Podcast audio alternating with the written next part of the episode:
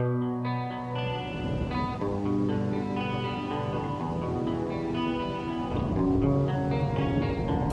will not be pushed, filed, stamped, indexed, briefed, debriefed, or numbered.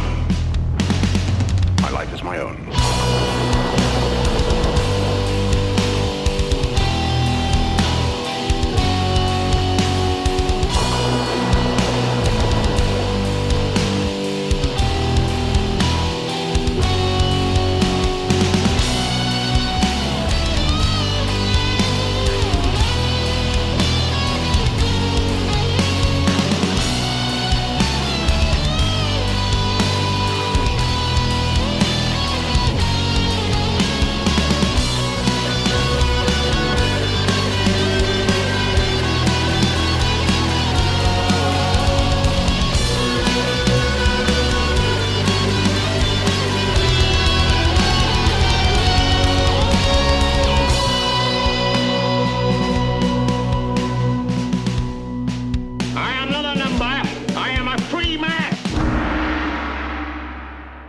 Salut tout le monde, bienvenue dans un nouveau podcast. J'ai été plus tranquille les derniers temps parce que je manque de temps.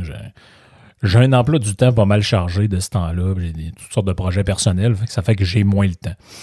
Euh, je, vais y aller dans un sprint un peu pour ce podcast-là parce que euh, j'ai trop d'affaires à dire puis euh, je, je veux pas m'éterniser. Des fois, je me rends compte, ça fait 15 minutes que je parle puis j'ai rien dit encore à propos du sujet du jour puis je suis parti dans toutes sortes de, de patente. D'abord, juste très rapidement, merci pour tous les gens qui sont allés évaluer le podcast euh, sur Apple Podcast, sur Podcast euh, Addict, sur Castbox, toutes les plateformes où vous pouvez le faire. J'ai vu que sur Spotify, on peut le faire euh, maintenant. Donc, dans le fond, quand vous allez sur Spotify, puis vous êtes sur dans la section balado, justement, puis là, vous cliquez, vous avez juste en bas de abonnement quand vous faites euh, afficher plus, par exemple, vous avez la possibilité de laisser euh, une évaluation. C'est pas tous les podcasts, on dirait, qui, permettent de le faire, mais euh, j'ai vérifié pour le mien. Je le fais en même temps que je vous parle encore. Et vous, l- en tout cas, je l'avais euh, il y a, euh, il y a,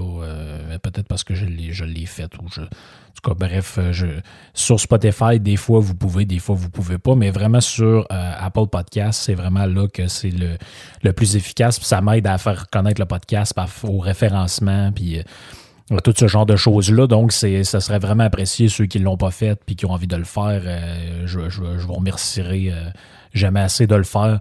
Euh, une petite évaluation, un petit mot, euh, c'est, toujours bien apprécié. Puis ça nous donne, euh, ça me donne une meilleure visibilité puis ça permet de faire connaître le podcast à plus de monde, qui soit montré à plus de monde.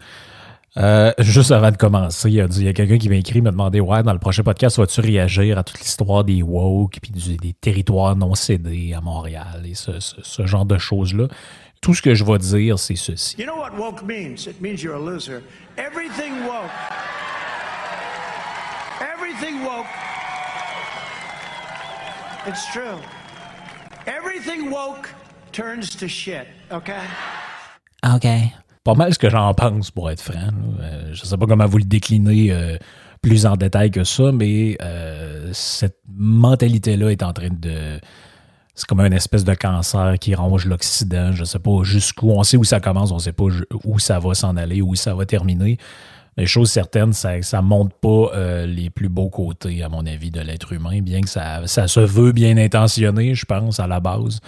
Mais euh, tout ce qui vient avec, c'est plutôt, à mon avis, une catastrophe.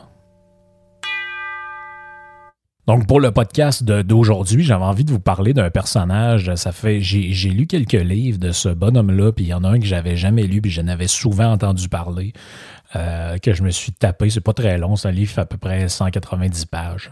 Euh, un livre des années 40. Personnage intéressant, euh, bien que je ne suis pas d'accord avec 95% de ce qui est écrit dans ces bouquins. Mais quand même, c'est important de euh, s'informer sur un peu toutes sortes de choses avec lesquelles on n'est pas d'accord parce que ça permet de forger notre pensée, forger les arguments qu'on pourra avoir contre ces idées-là. C'est bien important de le faire. Donc, c'est pour ça que dans le podcast, je parle pas, je parle beaucoup des affaires qui m'intéressent, des affaires que j'aime, Murray Rothbard, Hayek, etc. Mais là, on, on- là, on s'en va complètement ailleurs, mais complètement ailleurs. Pas nécessairement dans le champ gauche, quoique, quoique. Euh, On va parler de quelqu'un, en fait, qui est une figure un peu inclassable du paysage intellectuel. J'aime ce genre de, personnage-là qu'on est incapable de dire si sont-ils de gauche, sont-ils de droite, sont-ils euh, des, démocrates, des royalistes, peu importe, ça devient un peu difficile de les classer. Et ce personnage-là, c'est René Guénon. Donc, qui est René Guénon? René Guénon, il est né le 15 novembre 1886 à Blois, en France, et est mort euh, en 1951 au Caire, en Égypte. Donc, quand même pas très vieux. Euh, Pareil, euh, c'est un auteur français, comme je l'ai dit. Il a publié à peu près 17 ouvrages. J'en ai lu trois de, mémoire, donc je ne ferai pas croire que je suis un exégète de la pensée de René Guénon. Mais je pense que c'est quand même un genre de personnage qu'un coup tu as lu un de ses livres, tu sais pas mal à quoi t'en tenir. D'ailleurs, beaucoup de, des experts de sa pensée disent que dans, son, euh, un de ses premiers livres, il y avait déjà tout euh, à l'intérieur. Euh, il y a aussi, fait euh, quelques recueils. Là. Ben, en fait, il y a des recueils qui ont été faits à partir de sa pensée, mais ça a été édité de manière posthume. Euh, de quoi il parle dans ses livres? Il parle beaucoup de, ce qu'on appelle la métaphysique. Je vous ai déjà expliqué ce que c'était que la, métaphysique pour ceux qui ne le savent pas. Je ne reviendrai pas là-dessus. Googlez-le, vous allez, vous allez comprendre. Et surtout à l'ésotérisme c'est quelque chose dont j'ai pratiquement jamais parlé dans, le podcast, sauf peut-être un, podcast où j'avais parlé du avec mon ami Victor euh, du, de la pensée magique. J'avais fait un truc là-dessus, on faisait des références à certains trucs ésotériques. Mais euh, c'est une thématique qui est quand même beaucoup abordée chez, les, euh, chez certains auteurs de cette époque-là, donc fin des années 30, début des années 40 justement René Guénon, déjà à 23 ans, dans ses ça 23 ans qu'il publie son premier livre, je pense, ou en tout cas qu'il l'écrit, je ne sais pas s'il a été publié à ce moment-là, mais toutes les notions importantes de son discours sont présentes à ce moment-là, puis ils vont pratiquement pas euh, évoluer euh, par la suite pourquoi l'aspect ésotérique et euh, spirituel de son œuvre, en fait, on, on, dit dans sa biographie qu'il a rencontré un maître hindou quand il avait à peu près 20 ans. Vers 1927, en fait, là, il va comme switcher de bar, puis il va... en fait, ça, c'est un, point, c'est un point important de la pensée de René Guénon, c'est que c'est quelqu'un qui va se promener un peu partout. À un moment donné, euh, il va être proche des milieux qu'on appelle néo-thomistes, donc c'est-à-dire la philosophie de saint Thomas d'Aquin, parce qu'il va être proche d'un, d'un, curé, en fait, d'un abbé, pour être plus précis, qui s'appelle Ferdinand Gombeau qui est mort dans les, euh, dans les années 40. Lui, c'est un docteur en philosophie et puis il est assez proche justement de tout ce, milieu-là, les, les, adeptes de Saint Thomas d'Aquin qu'on appelle les euh, thomistes. Euh, il va finir par être euh, aller vers les milieux occultistes parce qu'il va euh, il va être proche aussi d'un autre personnage qui s'appelle Vincent Ancos qui donc on, le connaît mieux sous le nom de Papus. Donc Papus c'était qui? C'était un, un, peu le chef si on veut ou le représentant de l'occultisme en France dans ce qu'on appelle la Belle Époque, c'est-à-dire la fin des années 1800, début des années 1900 aller jusqu'aux années 30 à peu près. Donc, parce que Papus, il est né en 1865 et est mort en 1916. C'est un médecin et un occultiste. Il, est fondateur d'une espèce de patente qui s'appelle l'Ordre martiniste. Euh, ça a été une figure justement assez haute en couleur de cette époque-là. Euh, euh, il se présentait comme un savant, un expérimentateur. Bref, c'est un peu l'époque où tu peux être médecin, chaman, puis euh, philosophe en même temps. Moi, cette, époque-là me fascine. ensuite de ça, il va rompre avec les groupes euh, qui ont un lien avec Papus, dans le fond avec l'occultisme, et il va joindre le congrès maçonnique. Je ne sais plus trop comment il l'appelle à ce moment-là, mais bref, à un moment donné, il est dans une cérémonie qui se déroule au 17 rue des Canettes. À Paris, si je ne me trompe pas. Et c'est là qu'il va, euh, qui, qui, va joindre, je, pense c'est en 1908, la, franc-maçonnerie. Ensuite de tout ça, il va s'en aller, euh, il s'en va dans complètement une autre affaire. Il va fonder une espèce de truc qui s'appelle l'Ordre du Temple. qui n'est pas l'ordre du temple solaire, mais peut-être que c'était une référence à ça, l'ordre du temple solaire, mais qui s'appelle l'ordre du temple. Et les gens qui veulent fonder ça, un dénommé Jacques de Molay d'ailleurs, lui, il va vouloir que Guénon soit l'espèce de, gourou de cet ordre-là ou de chef, si on veut, veut être plus poli. Et euh, Guénon va accepter. Finalement, après quelques années, 1911, il dissout l'ordre. Euh, il veut plus rien savoir de ça. Et là, il s'en va dans euh, ce qu'on appelle la gnose. Euh, bref, ça, devient un peu n'importe quoi. Il passe de la franc-maçonnerie à l'ordre du temple, il s'en va un peu partout. Et finalement, vers la fin de sa vie, il devient soufi, c'est-à-dire qu'il se convertit à l'islam. Et là, il va être un, il va être un militant anti-franc-maçon. Il va se rapprocher de personnages comme Joseph de Mestre et des royalistes français. Et il va être finalement persuadé que les francs-maçons sont une espèce d'organisation satanique chargée de détruire les euh, sociétés traditionnelles. Bref, c'est un personnage assez, euh, assez particulier, on va, on va se le dire. Mais la raison pour laquelle j'en parle, c'est que son livre qui écrit, qui s'appelle La crise du monde moderne, qui est probablement son livre le plus important, le, le, plus marquant, s'inscrit vraiment dans les débats qu'il y avait à l'époque sur le, Je sais pas pourquoi, je pense que c'est suite à la Première Guerre mondiale, il y a une espèce de désenchantement par rapport à l'Occident. On s'aperçoit que finalement les pays se tapent sur la gueule puis veulent se détruire les uns et les autres. Et il y a énormément de penseurs qui vont écrire des choses sur l'espèce de déclin de l'Occident. Ça, j'en ai parlé dans mon livre sur l'arnaque décroissante, euh, justement surtout le mouvement de la décroissance, comment ça s'appuyait sur l'espèce de pensée de l'anti-développement qui a un lien avec ce que j'appelle dans le livre les, les, euh, les théoriciens de la fin du monde, d'une certaine manière. C'est tout ce qui est euh, Oswald Spengler, le déclin de l'Occident, ce, ce, genre de choses-là qui amènent au bout du compte à deux affaires, soit à à la deep écologie puis euh, à la décroissance ou encore au survivalisme puis on, se fait un bunker quelque part avec des guns puis on attend que la fin du monde arrive. Euh, donc à l'époque, il y a quoi? Il y a André Malraux qui publie un livre qui s'appelle La tentation de l'Occident. Euh, il va avoir aussi un livre qui s'appelle en 1926 le La défense de l'Occident de Henri Massy. Il va avoir un autre livre d'un monsieur qui s'appelle Nicolas Berdiave qui s'appelle Le Nouveau Moyen Âge. Il va y avoir Freud, hein, que tout le monde connaît, qui va écrire un livre qui s'appelle Malaise dans la civilisation. Il va y avoir un livre de Paul Valéry qui s'appelle Regard sur le, monde actuel. Et il va y avoir aussi un livre de euh, Georges Bernanos, La peur des bien-pensants. Et euh, oui, même de ça, on pourrait rentrer là-dedans Husserl, qui est un, philosophe euh, allemand qui va écrire un, livre qui est illisible, que j'ai lu à l'université, qui, qui je vous conseille jamais de lire ça, mais qui s'appelle La crise des sciences européennes. L'idée de tout ce beau monde-là et l'idée de Guénon là-dedans, c'est de dire, bon, causez pas votre tête, la, civilisation dans laquelle vous vivez est en crise. Puis il dit ça, personne n'en doute. Puis d'une certaine manière, on est obligé de, dire que c'est quand même un peu vrai parce que la, civilisation occidentale, elle se fonde sur quoi à la base? Elle se fonde sur les grandes monarchies, sur la religion catholique. Il y a beaucoup de gens qui, qui marquent le déclin ou la fin, si vous voulez, de, de l'hégémonie de l'Occident, contrairement à ce que beaucoup pourrait penser avec le schisme. Bon, dans le fond, le schisme entre les protestants et les catholiques, ça, ça a créé une espèce de, division de l'Europe, les Allemands d'un bord, les Français de l'autre, les Anglais, mais qui sont encore plus euh, contre les Français qu'ils l'étaient avant. Et ça crée même à l'intérieur des pays des divisions entre les jésuites, les jansénistes. En tout cas, bref, je vous, je vous, je vous, euh, fais grâce de tous les détails de toutes ces affaires-là, mais bref, ça, ça crée quand même un clivage quand même assez important à ce moment-là de, l'Occident. Il y a beaucoup de gens, disons, qui doutent beaucoup du fait que l'Occident peut continuer à être une puissance sur le long terme dans le monde parce que justement, depuis ces, événements-là, bon, on, observe une, longue et lente, euh, une longue et lente décadence. En fait, ce qui c'est pas exagéré de penser que René Guénon il est euh, complètement à contre-courant des doctrines dominantes de notre époque. En fait, la doctrine dominante de notre époque, c'est un peu le progressisme. Hein. On s'en va toujours vers le mieux, euh, cette espèce de, religion-là du, progrès. je pense, que ça, c'est peut-être un des seules affaires que la, décroissance met un peu le doigt sur quelque chose là-dedans.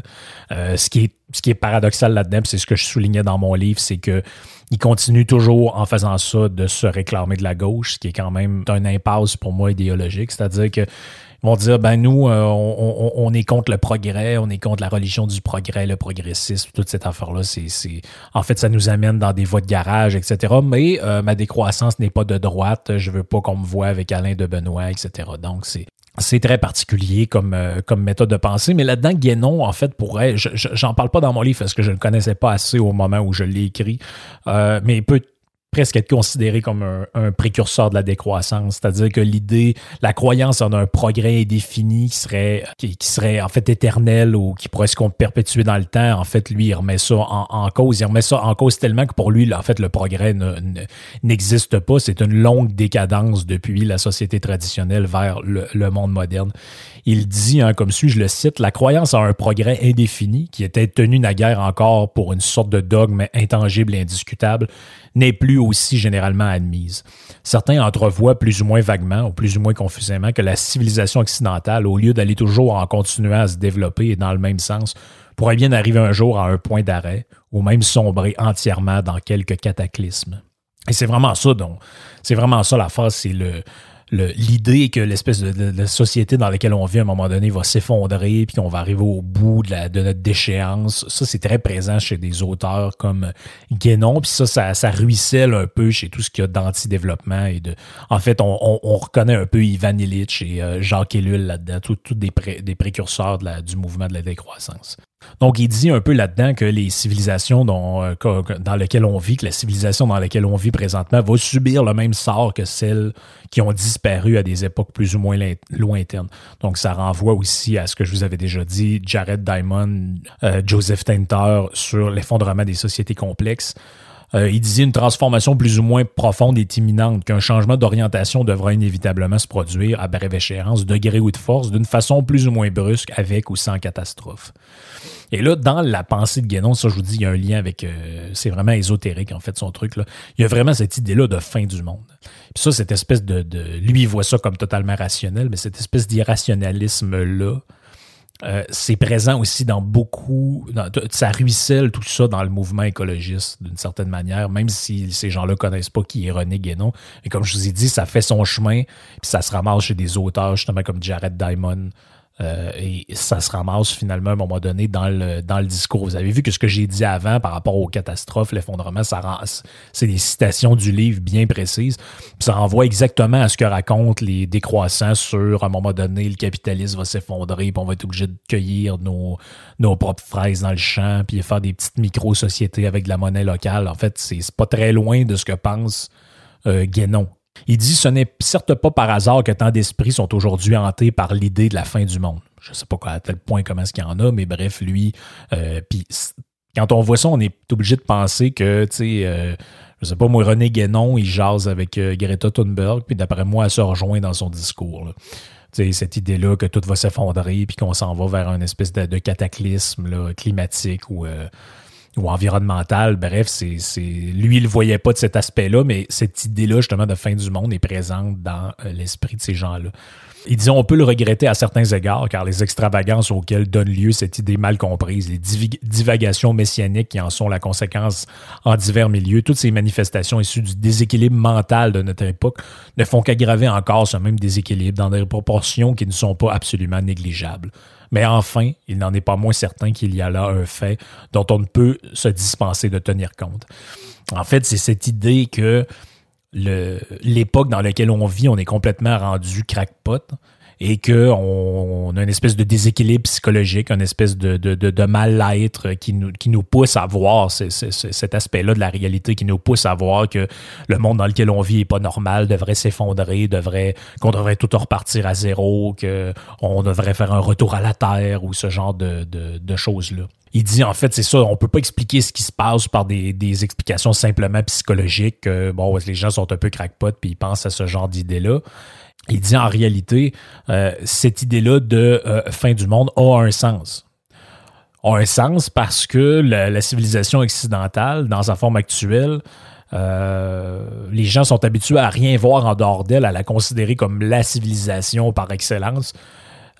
Mais ils peuvent facilement croire que tout va finir avec elle et que si elle vient à disparaître, ce sera véritablement la fin du monde. Et là, Guénon se rapporte, c'est ça que je vous disais, quand il avait à peu près 20 ans, il a, rencontré un espèce de mentor hindou là, qui l'a initié à l'hindouisme et à cette pensée-là, qui fait un peu penser en fait aussi au philosophe Schopenhauer dans sa, manière pessimiste de voir le monde. En fait, la philosophie euh, hindoue et orientale est une, une vision du monde extrêmement pessimiste, où en fait euh, l'humain est dans une espèce de longue décadence, puis euh, le karma, c'est cette notion-là où si on paye pour nos anciennes vies, puis nos péchés qu'on a faits, puis on, est comme toujours dans un... dans l'espèce d'attente du néant ou de, de, ce genre de notion-là. Et lui, il se rapporte, en fait, lui, ça revient à ce que je vous avais expliqué un moment donné dans, la différence entre ce qu'on appelle le discontinuisme puis le continuisme. Donc, dans le fond, on a l'histoire. Figurez-vous l'histoire comme étant un graphique. Et dans la vision progressiste, ben, il y a une courbe, il y a une, courbe où il y a une ligne droite qui s'en va vers le haut du côté de euh, l'axe horizontal. Dans une vision discontinuiste, à un moment donné, il y a des ruptures. Il y, a, des ruptures. On part d'un certain point, puis on descend à un autre point, on monte à un autre point. Et il y a des phases, il y a des changements de cycle. Il y a, ce genre de choses-là qui sont opérants. Bon, et dans la vision de Guénon, même si c'est quelqu'un qui voit la vie de manière très négative, en fait, c'est il voit l'existence comme quelque chose de cyclique. Il dit il y a les lois cycliques de l'histoire. Ça, ça vient directement de la doctrine hindoue. L'humain lui-même est un cycle dans l'existence et ce cycle-là s'appelle les Manvatara. Et ce Manvatara-là se divise en, quatre âges et euh, ces âges-là se marquent euh, de phases qui vont graduellement se, se, chevaucher les unes les autres pour donner lieu à des périodes différentes et par exemple, l'Antiquité était une période, euh, euh, l'âge de fer, l'âge de bronze, c'était différentes périodes. Et lui, il dit, en ce moment, on est dans la phase sombre qu'on appelle le Kali Yuga. Il dit, ça fait à peu près 6000 ans qu'on est dans cette phase-là. Et ça, c'est le dernier cycle avant qu'il y ait une espèce de reset, pas le reset du, délire du grand reset, mais un, genre de, de renouveau. On revient à, une vision antérieure, on revient à un cycle antérieur il y a une espèce de retour à la société traditionnelle. En fait, c'est beaucoup ça que ces gens-là croient. Ils pensent qu'à un moment donné, le, puis ça, c'est une pensée que beaucoup de gens ont, c'est l'idée de dire, oh, maintenant, on est tellement allé loin dans le progressisme, ben, à un moment donné, ça va revirer de bord, ça va revirer de bord, puis là, on va se ramasser, là, un retour du balancier, puis on va revenir à une société plus normale, plus balancée, etc. Donc, c'est un peu cette idée-là qu'il y a en lui. Il dit, il est aussi, euh, dit aussi que ce serait, que c'est ainsi caché redeviendra visible à la fin de ce cycle. Ce qui, en même temps, en vertu de la continuité qui relie toutes choses entre elles, le commencement d'un cycle nouveau. Donc la fin n'est jamais la fin, mais toujours le retour de quelque chose ou le commencement de quelque chose de nouveau. Il dit, vous vous demandez sans doute pourquoi le développement cyclique doit s'accomplir ainsi dans un sens descendant en allant du supérieur à l'inférieur. Donc c'est-à-dire qu'on s'en va vers une longue dégénérescence. Il dit, on le remarquera sans peine, c'est la négation même de l'idée de progrès telle que les modernes l'entendent. C'est que le développement de toute manifestation implique nécessairement un éloignement de plus en plus grand du principe dont elle procède. Donc, c'est-à-dire que toutes les sociétés, toutes les civilisations partent d'une certaine idée, d'un certain principe. Je vous ai parlé de bon, euh, la civilisation judéo-chrétienne. Bon, ben, on part d'un espèce de fondement monothéiste. On passe par la société grecque, par la société romaine. Finalement, on se ramasse dans l'ère moderne où euh, je sais pas moi, un homme est une femme, une femme est un homme, etc. Donc, euh, on s'éloigne quand même assez du principe de base. Après, on peut, on peut se questionner à savoir si c'est un progrès ou si c'en est pas un. Mais il dit, prenez tous les exemples. En Chine, euh, la doctrine primitivement constituée, c'était divisé en deux parties.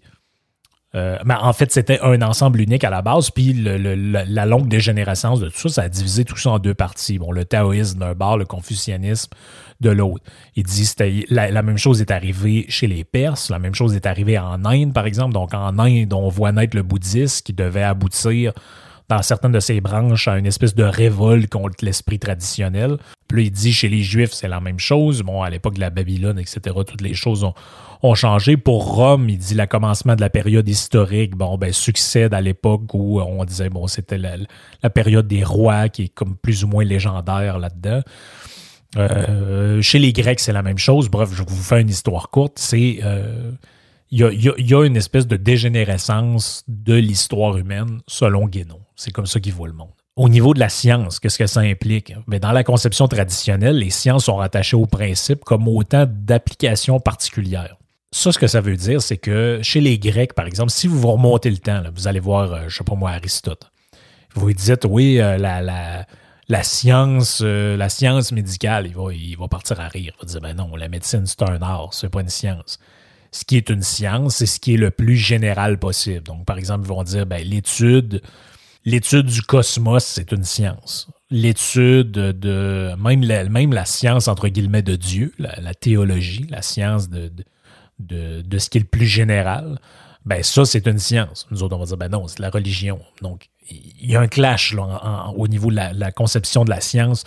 Pour Aristote, la science, c'est la métaphysique, c'est euh, la cosmologie, c'est la, science de l'âme, ce genre de choses-là. Pour les modernes, tout ça, c'est des conneries. Puis ce qui est la science, c'est l'expérience en laboratoire. Lui, il va dire, un peu dans le sens d'Aristote, euh, de cette, euh, conception-là, c'est pas pour rien, je vous disais qu'il était proche des milieux de saint Thomas d'Aquin. Il dit la conception moderne rend les sciences indépendantes en niant tout ce qui les dépasse. La séparation des sciences de tout principe supérieur entraîne une dispersion dans le détail, faussement considérée comme un approfondissement. Du fait euh, d'un rattachement à aucun principe, la science moderne manque de profondeur et de solidité. Elle, ne part d'aucune certitude absolue mais seulement d'hypothèses probables ou d'approximations. Donc même le, développement de la science, que beaucoup voient comme un avancée de civilisation incroyable, lui, il voit ça comme un genre de dégénérescence. Euh, dans le temps, les gens faisaient de la vraie science euh, sur des principes, des idéaux. Aujourd'hui, les gens ils font euh, des niaiseries en laboratoire. Grosso modo, c'est un peu ça qu'ils pensent. là où justement je dis que cette pensée-là fait énormément de ravages au niveau de la modernité, puis il y a plein de gens qui se rapportent un peu sans le savoir à ce genre d'idée-là, c'est que Guénon, ça va être un adversaire incroyable de tout ce qui est individualisme. Il dit ce que nous entendons par individualisme, c'est la négation de tout principe supérieur à l'individualité, et par suite la réduction de la civilisation dans tous les domaines aux seuls éléments purement humains. Il dit seul le monde moderne a constitué une civilisation édifiée sans principe, sur quelque chose de purement négatif où eh, l'individualisme est opposé à toute spiritualité ou intellectualité vraie. Donc lui, dans sa vision du monde, l'individu, euh, l'individu n'a pas de place. C'est ce qui compte, c'est le collectif, c'est le, c'est les idéaux supérieurs. Le collectif pour lui, c'est peut-être pas nécessairement le gouvernement, mais ça peut être la religion ou la tradition ou euh, la société traditionnelle.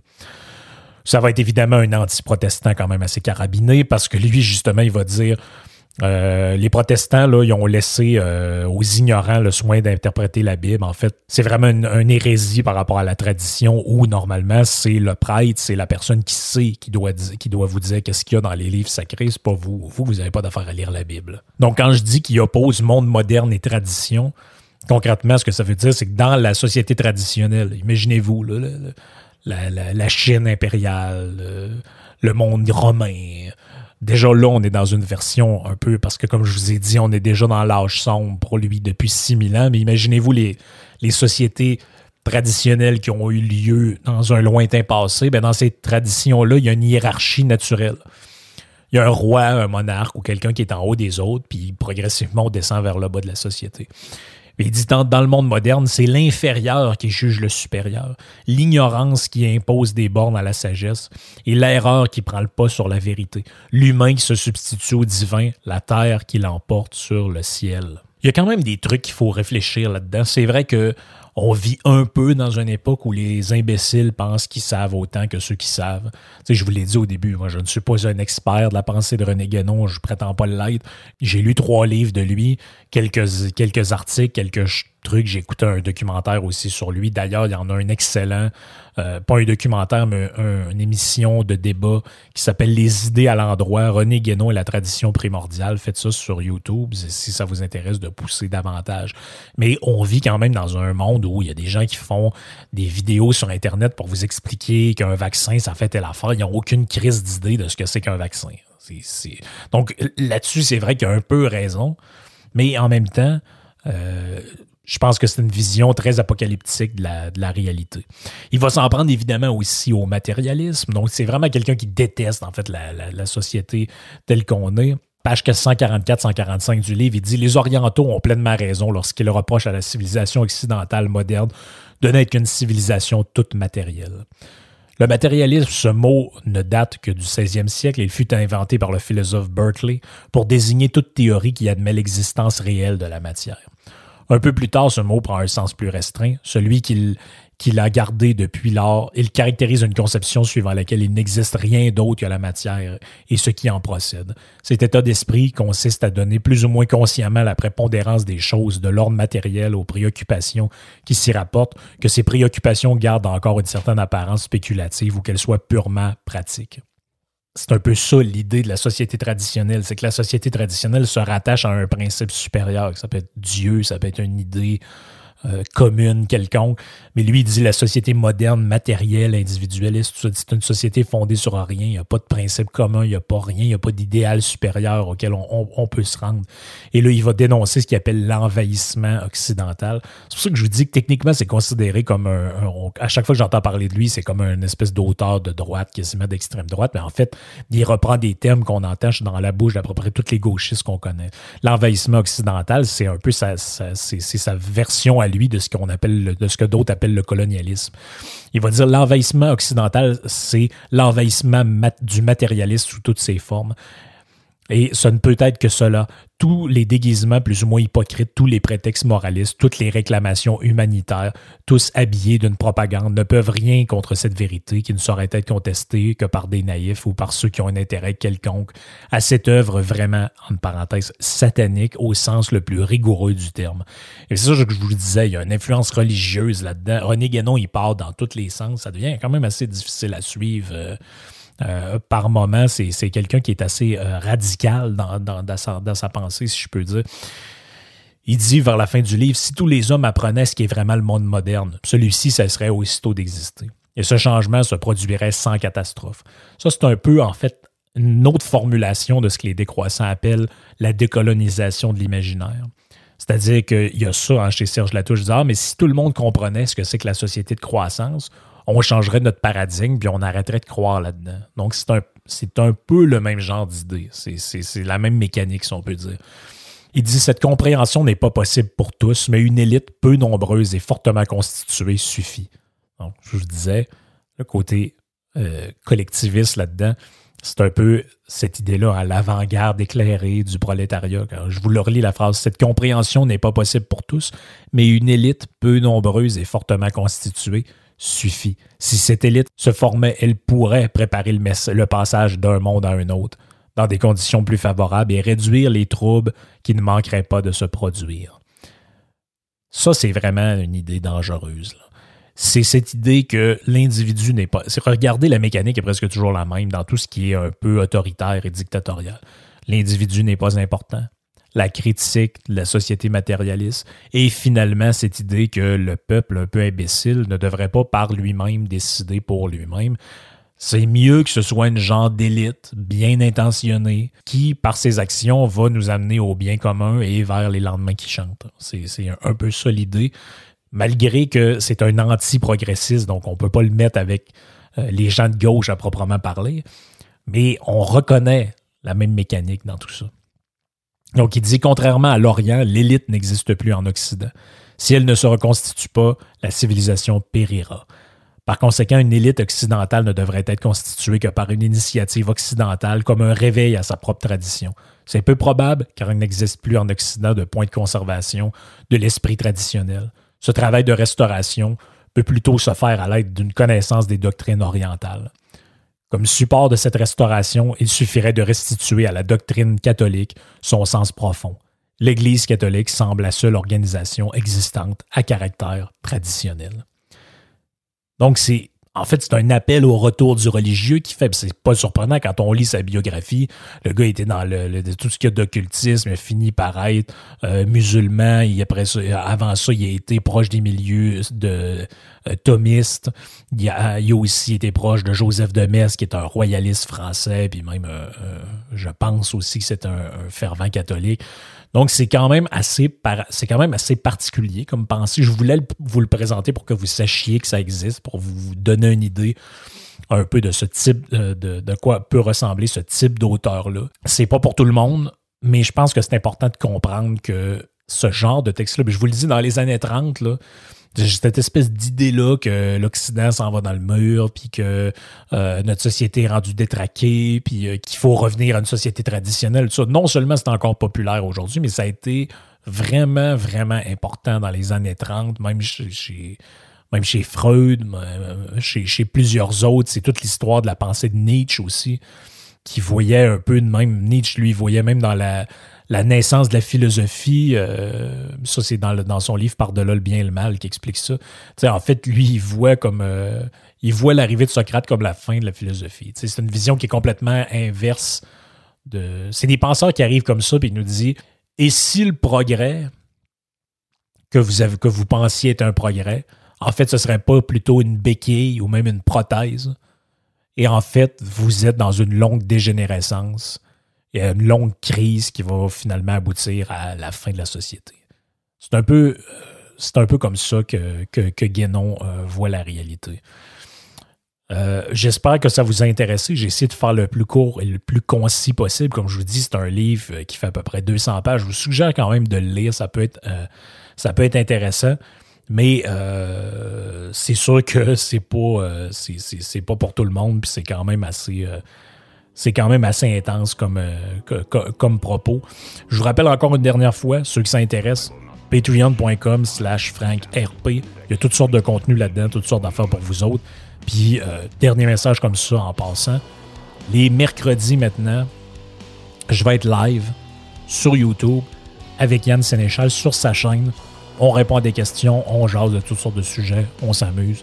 Venez nous rejoindre si ça vous intéresse. Cliquez ces notifications, puis euh, vous pourrez pas manquer ça, manquer ça. Ciao tout le monde, amusez-vous.